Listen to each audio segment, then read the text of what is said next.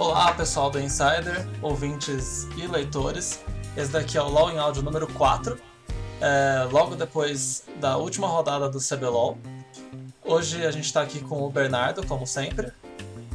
Olá, sou eu, mais uma vez, enchendo o saco de vocês. E o convidado desse programa é o Dark Cálice, analista de Twitter e especialista na LPL. Olá, olá.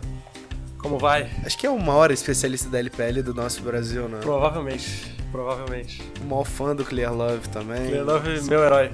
Isso é sensacional. Se o Bernardo fosse sério com o vício dele na GPL, ele seria o Dark Cálice da GPL. Até porque esse bobel eu já sou, porque mais ninguém é idiota o suficiente para assistir GPL. Muito obrigado, tá? É por me lembrar que eu sou um monstro. É, hoje a gente vai ter um programa um pouquinho diferente. Ao invés de falar sobre a sétima rodada, a gente vai falar sobre alguns times que jogaram esse CBLOL, mais especificamente sobre a Cabum e a CNB.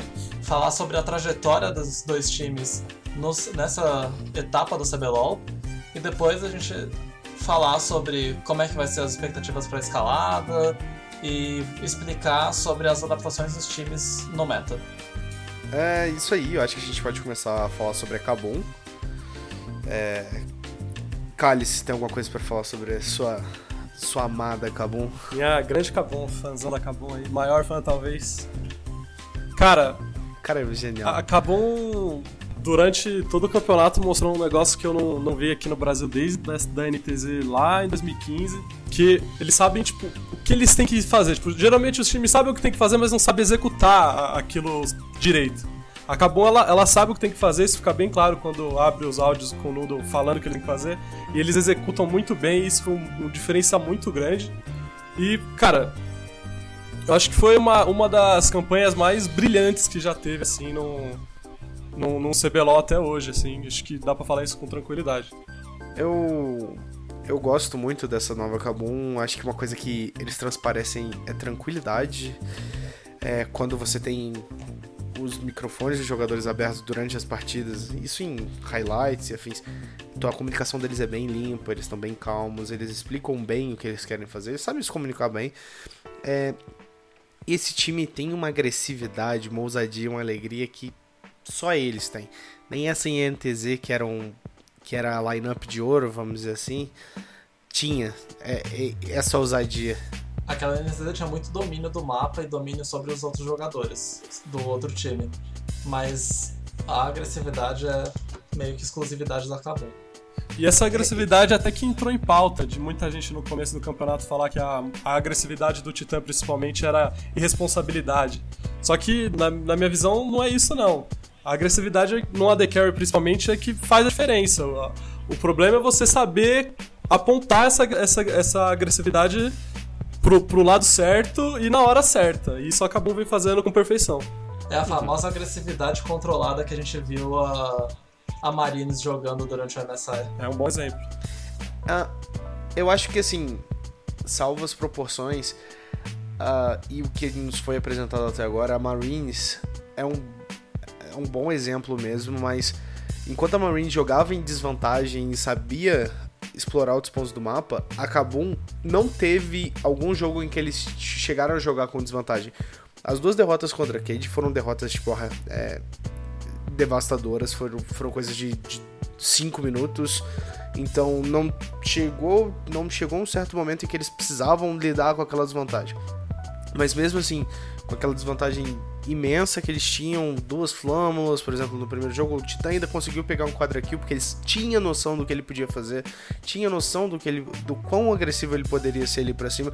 Ele pegaria o penta tranquilamente se o Yang não tivesse fugido, mas eu acho que a, a Marines respondia sabendo jogar na desvantagem. A Kabum não. A Kabum forçava sabendo que sempre eles estavam na vantagem por causa da mentalidade deles, por causa do draft, por causa de um trade que eles ganharam no bot ou no top e sempre mantendo a tranquilidade. Acho que o marco dessa Kabum, acho que pode ser o marco de jogada, pode ser aquele Baron aos 20 minutos, que era. Todos os Barons, né? Dá pra falar isso. É, perfeitos, perfeitos. Uh, vamos, obviamente a gente teve um caso isolado que pode ter, entre aspas, ter manchado o retrospecto dessa Kabum, que foi contra o jogo. Que foi contra a Cade nos dois jogos até, mas. Mas não deixa de ter sido uma cal perfeita ali. Sim. A jogada era segura. O Revolta que. Não, não sei se dá pra falar que foi brilhantismo, se foi. Mérito dele de estar tá no lugar certo, hora certa. A hora da certa no lugar certo, né? Mas a jogada em si foi Ah. perfeita. E eu acho que vale ressaltar também que, assim, se as condições que a Cade tinha nas duas vitórias eram muito específicas. A Cade tava com do- duas flâmulas já engatilhadas pra fazer e ainda roubaram o Baron, então, tipo assim, tava tudo certo, tudo perfeito. Era tipo assim, se eles tomassem esse Baron, eles provavelmente perderiam o jogo, mas se eles roubassem esse Baron, eles iam ganhar. E eles tinham já voltado pra base, já estavam com item. Foi tudo que a gente falou no podcast passado. E no, contra os outros times era assim, era literalmente sem sem chance de, de resposta. Ou alguém tentava responder, mas não funcionava direito. Era esse time era, é perfeito, esse time é maravilhoso. Quanto dessa, quanto dessa Kabum nova vocês veem que é impacto do, do modo de jogo, do modo de pensar e da rotina do Noodle? Acho que, sei lá, velho, uns 90%. Mais até. Ele, ele já tá trabalhando com a, equipe- com a equipe faz acho que 10 meses. Ele já tava com a equipe no circuito desafiante passado. E eles foram completamente dominantes naquele circuito desafiante. Se você pegar as entrevistas nos playoffs lá na Promo Arena, todos os jogadores falavam do quão importante o Nuno é. Do, quão import- do, do quanto que ele ensinou pra Cabum a, a entender o jogo mesmo. Então acho que se tem, se tem um responsável, o maior de todos, sem dúvida, é o Noodle. E se for campeã, vai ser com certeza muitos méritos dele, se não. Não, não todos, mas muitos méritos pro Noodle. Eu acho também que a presença dele no palco mudou muita coisa. Ah, deu deu como se fosse uma alavancada na qualidade desse time. O eu, não- eu também gosto de pensar que não só o Noodle é, eu concordo com a parte dos 90% do Noodle, mas o esforço individual de cada jogador faz um conjunto muito forte. Diferente da Red, que a gente já debateu em outros, em outros podcasts, que eles não têm uma. Eles não parecem ser um conjunto, mas sim um punhado de estrelas. Acabam já é uma unidade. Então, o esforço do Riev, que era contestado antigamente, tinha algumas jogadas duvidosas. e Essa etapa tá jogando pra caramba. Os Antins também, que era muito criticado, inclusive pelo Eu nosso... mesmo critiquei bastante os Antins. Exatamente isso que eu ia falar. O, É. o próprio Dinquedo, que não teve uma temporada tão genial quanto ele tá tendo agora. E o Ranger, que saiu da Pro Gaming, foi contestado a chegada dele da Kabum. Tipo, cara, será que o Ranger vai encaixar na Kabum? Será que o Ranger vai conseguir jogar direito? O Freire tinha jogado muito bem também, tem que, tem que pôr esse Uhum. ponto. Fazer essa subs- substituição não deve ter sido fácil, entre aspas, né? e conseguiu substituir acima do nível esperado. Eu acho que. E, e acabou não ter uma mentalidade muito boa. O próprio Titã fala que o Heavy é como um irmão pra ele, então, assim, eles são muito próximos e isso, isso é muito bom. Um- é um- uma vibe muito boa que esse time tem. E eu acho que o Noodle foi um catalisador pra tudo dar certo. É, exatamente. Se eles estivessem sozinhos, eu não sei se eles dariam tão certo quanto eles estão dando com, com o Noodle. Ah, e já pra aproveitar, é, como acabou um- se classificou em primeiro lugar pra fase para fase final da escalada, eles só vão jogar a final agora, então não tem como a gente puxar alguma expectativa para quem eles vão enfrentar ou quanto vai ser o resultado. Mas eu acho que a gente pode fazer tá em, de, de em comum acordo aqui que acabou um campeão desse split. Acredito que sim. Pelo que vem mostrado, foi, pelo menos pra mim, o melhor time do CBLOL de longe, assim. Mesmo com a derrota pro Arcade, incontestável. É, definitivamente a favorita do campeonato. E vai ser bem interessante ver. E vai ser bem interessante ver a Kabum que ganhou o CBLOL em 2014 voltando ao pódio depois de 4 anos. E assim, é, repetindo, a derrota pra Cade foi. Eles precisavam aprender a perder em algum momento. E tomara que seja só na- agora na, na fase regular. E mesmo se vier a perder na final, que pode acontecer, não vai apagar a campanha brilhante que eles fizeram, claro. Uhum. Agora o, o time que mostrou a melhor evolução no campeonato. Se a Kabum é a consistência, a palavra da CNB é evolução. O time era candidato favorito a ser rebaixado dessa etapa. e chegou onde chegou. Desde a etapa passada, a CNB já vinha é, tropeçando e incerta. Teve toda aquela bagunça com, com o trio de ouro deles, entre aspas, entre muitas aspas. Se dividindo, né? Sim. E aí eles chegam pro CBLOL 2018 tropeçando uma, duas, três vezes, Hakim sai. A gente parece que vai ter outra, outra campanha péssima da, da CNB. Tem até o Lep fazendo a maravilhosa piada no Depois do Nexus dos problemas da CNB.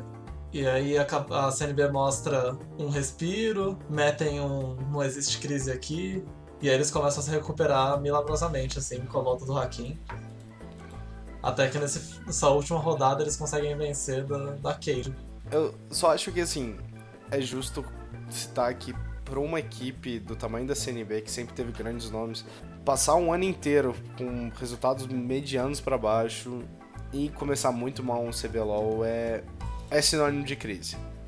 Porque é um time que é para lutar pro topo da tabela, teoricamente, com o investimento que tem.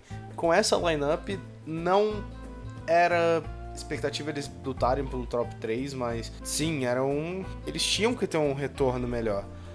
Então foi instaurado isso, essa. E, e, dá, pra, dá pra ver essa, essa, esse histórico de uma fase, porque pelo que deu a entender, né, pelo menos pelo que os jogadores falaram, esses problemas que a CNB achou que tinha, eles meio que criaram na cabeça deles que eles tinham os problemas. E isso prejudicou o time muito no começo do campeonato. Vocês têm resultado de screen da CNB? Não. É muito difícil vazar resultado disso. Não, é só porque às vezes comentam, às vezes comentam em transmissão, ah, o time X é invencível em screen. Não, mas isso, são muito casos à parte. Por exemplo, em NTZ. E serve como argumento para fundamentar a má fase deles. Eles estavam mandando muito bem em screen e sugando no palco.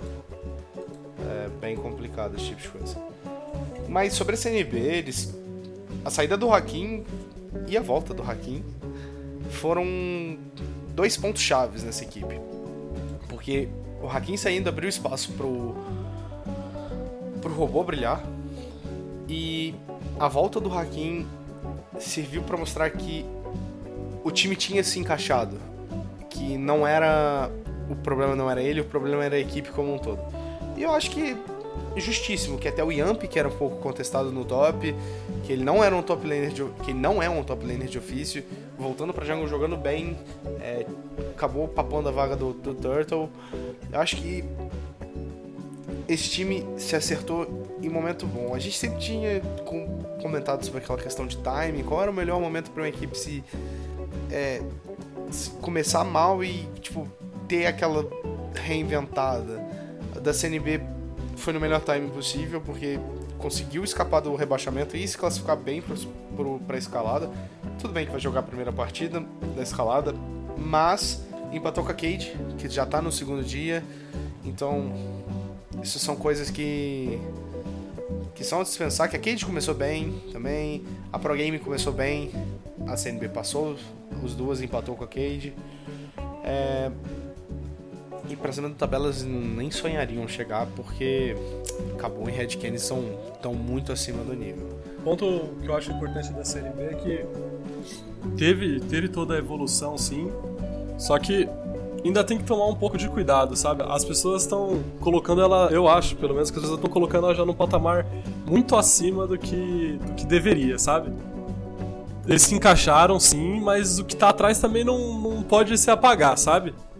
O Hakim tava, tá jogando muito agora. A pausa que ele fez foi acho que perfeita. Foi muito criticado e talvez até com razão, né? E agora tá jogando muito bem.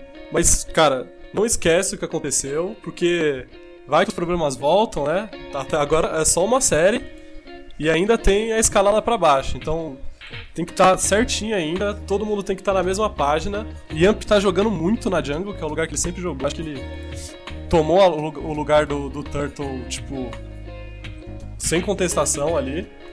E vai mais com calma a CNB. Eles estão bom, eles se recuperaram, mas ainda não são tudo isso. Eles estão eles estão no ritmo deles. Eles conseguiram imprimir o ritmo deles, mas do que começou pro que chegou aqui, eles evoluíram, eles evoluíram muito, muito, eu acho.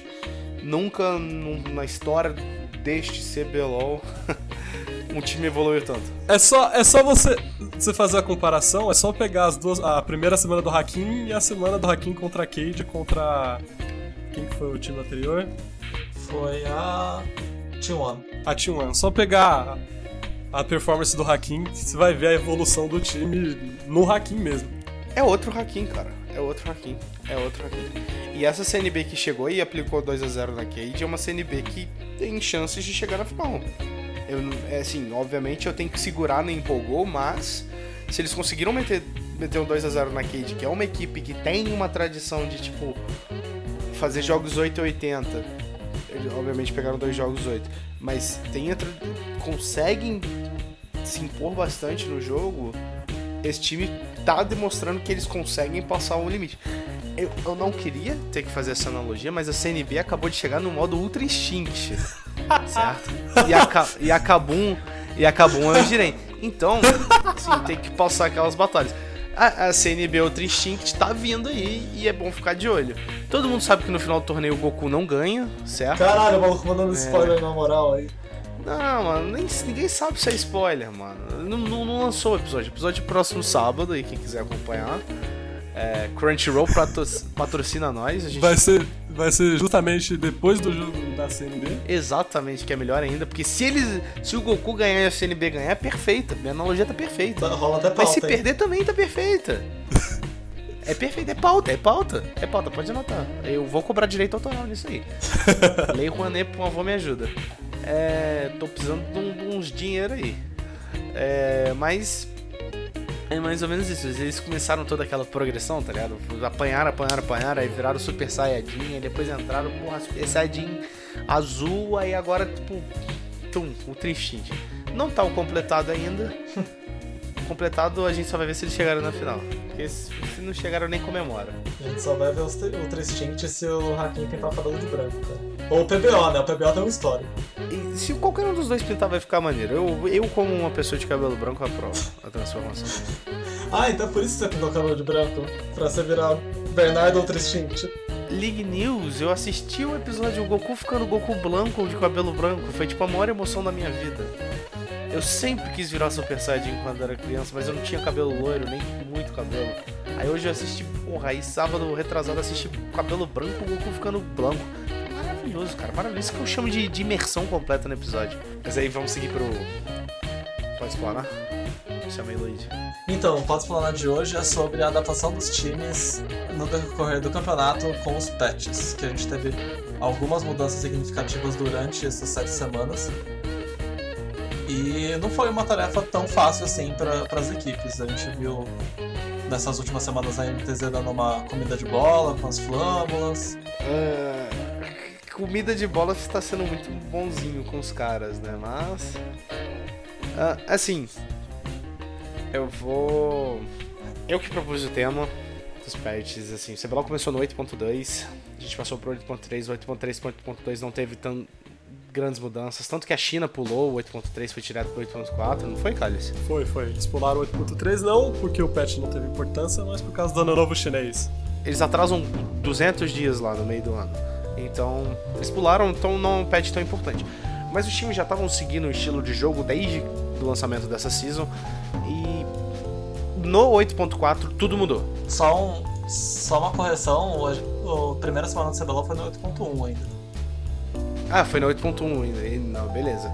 Então, o que fundamenta mais ainda, que o 8.1 até o 8.3 foram estilos de jogos bem parecidos. Os times conseguiram pensar bastante coisa, o meta provavelmente não estava favorecendo alguém, é, acontece, mas um meta que ficou, ficou, muito tempo, cara, foram três patches. Não prejudicar alguém é, é estranho, isso é sinal de problema. Só que quando chegou 8.4, que é o patch que foi jogado no último final de semana, nos dois últimos finais de semana, na verdade, ele ele foi o que mudou todo o jogo. Então a gente teve a Flâmula voltando, com força total, o buff do Baron sendo aplicado aos minions, catapulta, tudo mais. Alguma questão de itemização mudando, novos itens para mid laner, né? o abraço de Seraph ficando extremamente forte, o Aliandres também ficando extremamente forte. E uma das apostas do pessoal era que com a mudança de meta, equipes estavam caindo. Não queria fazer essa piada, mas é realmente não é piada, mas por exemplo, a PEN, a T1 poderiam ter uma sobrevida no campeonato por causa da mudança de meta. Só que o que a gente viu justamente o contrário. A leitura de meta das equipes foi muito ruim, muito ruim. Para a primeira semana, tudo bem, você dá uma perdoada porque você tem um, um pouco período de screens. Você vai ter, por exemplo, 4, 5 dias de screens. Não dá para você se adaptar 100%. Mas para segunda semana já é, já é imperdoável, porque você tem pelo menos 5 ligas major sendo jogadas durante isso, duas, três rodadas você vê as melhores equipes do mundo se adaptando tranquilamente, por isso que elas são as melhores. Você pelo menos pode se inspirar, pegar ideias, mas nenhuma equipe fez isso. Hoje, por exemplo, no circuitão, horas atrás, minutos atrás, o que seja, o, o time do Flamengo não tinha nenhuma flâmula. E ele tinha, tinha campeões que davam espaço para utilização da flâmula, enquanto a Operation Kino tinha um nar de flâmula que ando extremamente incomum. Eu posso até falar que é errado. Algumas pessoas vão falar que é errado. Mas isso é a coisa mais básica do patch. E questão de prioridade que mudaram durante as semanas por causa da própria mudança dos patches, isso não, não aconteceu, não foi acontecendo. É, a prioridade ficava às vezes meio torta, os times tinham prioridades estranhas e, e acabavam tomando outdraft e ficava tudo muito estranho. O, o Cálice tem uma visão um pouco um pouco mais como que eu posso dizer, um pouco mais acentuada sobre isso, porque ele acompanha a LPL e ele, ele pulou o patch. E pulou de um patch que estava estável para um para esse monstro que foi o 8.4. Voltar para falar um pouco de adaptação mesmo e voltar um, um pouco no tema anterior, é ver que a CNB, no caso, foi um time que se adaptou muito bem ao patch. Isso refletiu nos resultados dele. E, e, de fato, aqui, aqui no Brasil a adaptação foi muito estranha. Primeiro que não teve ninguém testando as coisas, sabe? Tipo, pegar a LPL de base, lá eles, mano, tinha Sion Mid, tinha, tem tá tendo Riven agora tá na, no top, eles, eles já estão num, num, outro entendimento de, de patch, enquanto a gente aqui ainda não tá buildando nem a Flâmula. Então é um problema que não é de agora, do, do CBLOL, a gente tem problema de adaptação com patch há muito tempo. Você pode ver os analistas no, no CBLOL, quando eles fazem uma previsão de pique, raramente o pique aparece. O, o Zek mesmo demorou muito para chegar aqui no Brasil e ainda não, nem aparece o tanto que deveria aparecer. E, cara, é um defeito que a gente tem e, e parece que vai continuar tendo, né? Quanto que a duração do, do CBLOL impacta nisso? Porque a LPL ela tem e no, sei lá, 11 semanas? Então, o, é que o patch é semanal, é sema, semanal para todo mundo, tá ligado? Então, eu não sei se é muito é. impactante assim. Ele é quinzenal para pro competitivo. Isso, isso. Mas, mas o problema mesmo é que você falou que a questão de experimentar era uma das coisas que. É, aqui eu volto na velha, velha boa discussão sobre o formato do CBLOL a LPL tem 200 jogos e, tipo assim, eles conseguem se adaptar no patch também por pura exaustão. Se, nem, se eles não se adaptam, eles vão, eles vão, eles vão tipo entender como funciona o patch jogando. Só que eles estudam pré-patch. Aqui no CBLOL não, você tem, você tinha uma melhor de dois que você tinha que jogar o mais tranquilo possível, porque ou você ganhava ou você empatava se você já tivesse vencido a primeira partida. Você não queria inventar pro jogo 2. Com a chegada da melhor de 3, um dos maiores argumentos das equipes, dos jogadores, especialistas, o que quer que seja, é que os times poderiam inovar na segunda partida, poderiam testar coisas. Mas não, não foi o que aconteceu. Todo mundo ficou preso naquilo. Ah, não, tem que fazer isso. Não, vamos fazer isso. E fazia errado. Fazia errado dentro dos padrões do patch. Isso complica muito, isso complica muito. Porque um dos meus medos é você chegar numa série melhor de 5 é, e você tem um. Aqui dentro do CBLOL você um, uma péssima leitura de meta. Aqui você vai ganhar no dedo. Aqui você vai ganhar pelo que você conhece do seu adversário. Que você joga com o cara na solo kill do que você joga com o cara em screams. Agora, você tem uma leitura de meta errado para chegar, por exemplo, no palco internacional, no MSI, que está mais próximo no Mundial, uh, que foi até o que aconteceu com a T1, até um pouco no Mundial Eles tiveram uma leitura errada de meta, eles perderam um monte de partida. Na hora que eles entenderam que não adiantava eles tentaram ler o meta, mas que eles iam ter que jogar do jeito deles, já era tarde demais. Então, não parece que os times se preparam só quando tá, o bicho tá pegando. Não, é, isso é muito pesado falar esse tipo de coisa, porque não é assim. Mas eles parecem que, tipo, eles não ligam pro que tá acontecendo na mudança de patch, eles querem ficar acomodados no que tá e não querem experimentar. Agora a gente vai chegar, vai provavelmente jogar uma escalada inteira com uma inovação aqui e lá, sendo que poderia ter tido essa experimentação toda durante a fase regular. Por exemplo, a Kabum podia ter experimentado muita coisa porque já tava porque já tava classificada Red também. Mas aí entra a questão de estratégia de esconder jogo. Tudo bem. Só que, pô, mais pra frente foi complicado. Vai, vai, vai, vai experimentar coisa numa final? Não vai. Isso, isso é muito. É, é, existe uma dualidade nessa questão que, que, que, é foda. E é foda. Não queria usar palavrão porque isso é um programa de família. Mas tive que usar.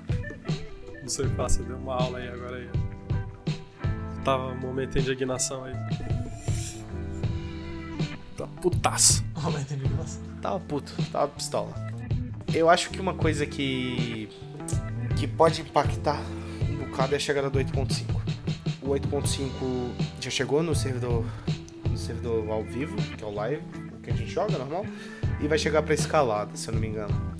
É, o 8.5 ele tem uma questão dessa flama tá um pouco reduzida, mas a itemização subindo um pouco, descendo um pouco. Prioridades vão ser um pouco alteradas. E o que o 8.4 trouxe, que eram piques, vari variados, tipo Ivern, Caitlyn voltando, isso pode não aparecer muito no 8.5. Mas é um patch mais estável. A gente não vai ver aqueles milhões de catapultas socando todo mundo, levando a base dos caras em 5 minutos. Uh, eu acho que os times que não se adaptaram ao meta do 8.4 vão, vão pegar uma, uma coisa mais suave para poder se adaptar, o que é ótimo para eles. Péssimo para o jogo no geral, porque eles porque não é tão não vão ser mudanças tão inteligentes quanto a gente espera. Mas é isso. Acho que a gente pode falar das expectativas agora. Expectativas. CNB versus Pro Game? É. Isso, é o primeiro jogo da escalada, CNB versus Pro Game. Aí no o vencedor vai pegar Vivo Cage no próximo domingo.